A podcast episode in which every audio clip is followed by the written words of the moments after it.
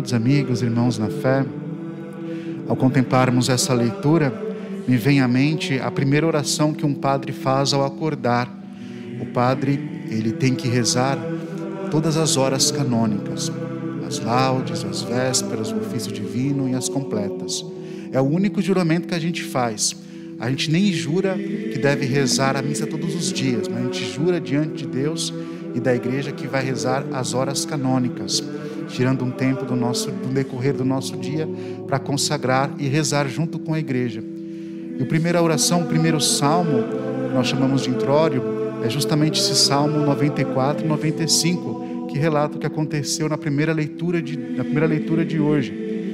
Deus sente-se ofendido pela falta de confiança do povo de Deus nele. E é uma grande meditação para cada um de nós nesses tempos de aflição, num tempo em que experimentamos a morte. Será que a nossa confiança é inabalável diante de Deus?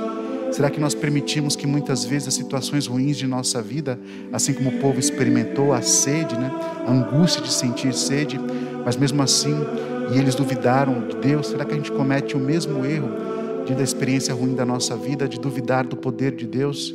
E Deus fica tão ofendido com essa falta de confiança que Ele dá o pior castigo para o povo e para Moisés, de que eles não entrarão na terra prometida toda aquela geração havia caminhado, aquela geração que havia saído do, do Egito e agora caminhava para a libertação, não conheceriam a terra prometida. E talvez seja um aprendimento para cada um de nós que nós que nós não confiamos em Deus, que muitas vezes as coisas ruins nos atormentam, nos entristecem pela falta de confiança. Quando nós temos essa confiança profunda em Deus, parece que tudo se abre a uma esperança quando nós perdemos a esperança, é, é significativo porque aí vem o nosso fim. Quando temos Deus confiança, essa esperança se abre diante dos nossos olhos e assim a gente nunca desmorona, nunca se entristece. Por isso que talvez a igreja, na sua imensa sabedoria, pediu que os padres rezassem esse primeiro salmo 94, 95, para revelar, nos lembrar que Deus não gosta de quem não confia nele, que Deus até castiga por isso que nós somos filhos dele. E um filho confia gratuitamente no seu pai. Assim, a experiência de fé, devemos confiar gratuitamente em Deus, apesar dos tormentos, da experiência da morte, das dificuldades em nossa vida, das dificuldades afetivas ou financeiras. Deus é nosso Pai. E o tema da confiança também permeia o evangelho de hoje. O evangelho nós temos a instituição do papado. Deus, por ordem divina, instituiu São Pedro como o primeiro papa, o primeiro líder. Em muitas poucas pessoas podemos confiar neste mundo, né?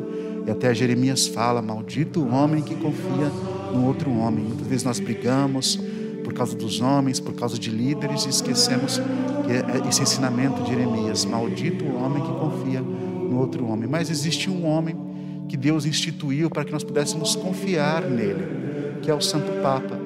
Às vezes nós esquecemos dessa autoridade divina que o Papa tem. Tudo o que tu ligares na terra será ligado no céu. Às vezes os protestantes eles tentam é, é, dissimular essa leitura falando assim, ah, não, não era Pedro que ele estava falando, Jesus estava falando de uma pedra que estava sendo para construir aquela pedra, não era Pedro que estava dirigindo, era uma pedra que tinha ali. Mas isso é manipular o Evangelho. A palavra de Deus é muito clara. O Verbo divino, a sabedoria de Deus, aquele que existe desde o princípio, instituiu este homem para nós seguirmos. Por isso que um católico deve confiar, e eu acredito pessoalmente, cegamente no seu Papa. Aquilo que o Papa nos fala é uma ordem divina. Ele que nos guia, ele que nos conduz essa esperança. E o Papa tem esse mensageiro da esperança.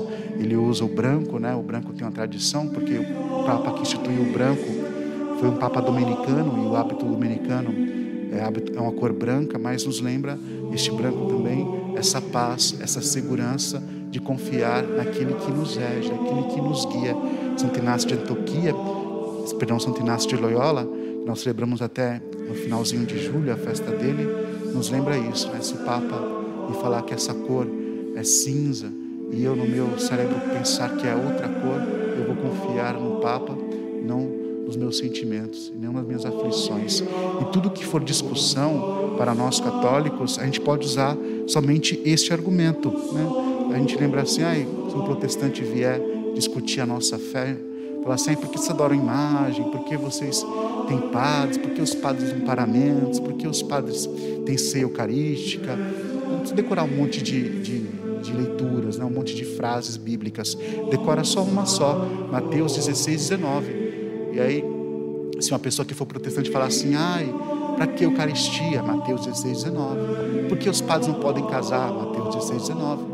Por que tem imagem na igreja? Mateus 16, 19. Por que tem um sacramento? Mateus 16, 19. Porque aí lembra essa autoridade do Papa, né? e é o Papa que nos guia rumo aos céus. Então, amados irmãos e irmãs, que nessa experiência que nós temos, que é normal em nossa vida, que é cotidiana, a experiência do sofrimento, da tristeza, que a nossa confiança possa sempre ser estabelecida em Deus. É Ele quem abre as portas da esperança. Louvado seja nosso Senhor Jesus Cristo, para sempre seja louvado. Vamos...